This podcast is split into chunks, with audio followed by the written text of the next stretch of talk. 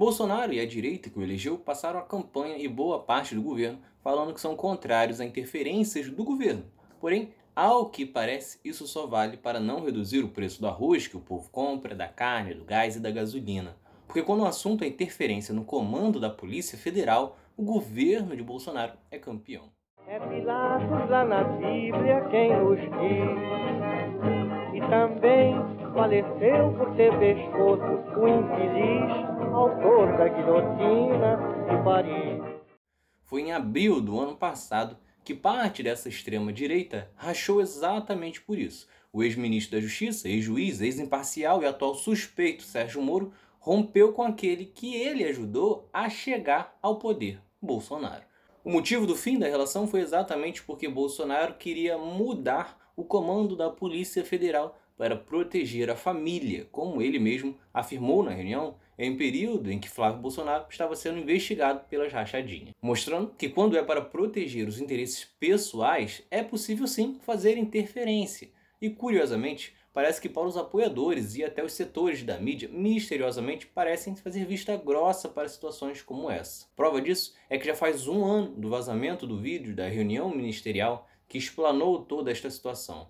O inquérito no STF está em andamento, mas em ritmo lento e até o momento sequer foi definido se Bolsonaro irá depor presencialmente ou por inscrito. Enquanto isso, Bolsonaro segue interferindo na Polícia Federal com foco em proteger os filhos. Desde que assumiu, já foram três trocas na liderança da Polícia Federal. Até então, a única dificuldade que Bolsonaro teve foi quando tentou indicar um amigo da família, Alexandre Ramayage, que teve o nome barrado pelo STF. Para o cargo, acabou entrando Rolando de Souza, indicação de Ramage. Porém, o até então diretor-geral da PF abriu inquéritos que incomodaram Bolsonaro. O mais recente, em março deste ano, investigava os negócios envolvendo o 04, o caçula Jair Renan Bolsonaro. A investigação em cima de mais um filho de Bolsonaro ocorre por Jair Renan ter recebido um carro elétrico avaliado em 90 mil do empresário Wellington Leite. E exatamente um mês após essa doação, o empresário do grupo WK conseguiu o encontro com o presidente do Brasil. Com isso, a Polícia Federal apura se Jair Renan estaria atuando intermediando encontros de empresários com o governo em troca de favores. A situação não agradou Bolsonaro e mais uma vez a saída foi mexer novamente no comando da Polícia Federal. Exatamente um ano depois da chegada de Rolando de Souza, o governo substitui colocando no lugar Paulo Maiorino. As constantes trocas chamam a atenção porque são raras. Paulo Lacerda foi diretor ao longo de todo o primeiro mandato de Lula. Em seguida, Luiz Fernando Correia assumiu e ficou por todo o segundo mandato. Já Leandro Daiello Coimbra assumiu com Dilma e ficou durante os seis anos de governo.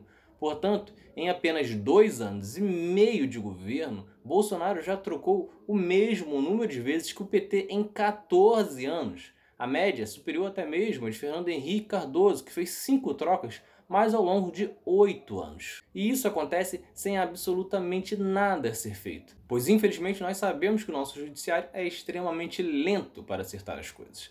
Às vezes eles levam cinco anos para tomarem decisões que teriam mudado e evitado os rumos que o país tomou neste período. Isso tudo chama a atenção para a importância também de servidores concursados. Não que isso seja uma garantia de qualidade mas ao menos evita que setores chaves como a Polícia Federal ou a Procuradoria Geral estejam nas mãos de quem está no governo, fazendo com que a população só possa torcer para que não tenha interferência. Com a família de Bolsonaro envolvida em cada vez mais escândalos, a tendência é que o comando da Polícia Federal seja até trocado mais vezes até o fim do ano que vem. Se vocês gostaram, curtam, se inscrevam para não perder nenhum episódio do outro lado da história. Acompanhe a gente também nas redes sociais, estamos no Instagram, no Twitter, no Facebook, além do nosso podcast que está espalhado por todas as plataformas de áudio. Ah, e todas as fontes utilizadas neste episódio estão no nosso site, outroladodahistoria.com.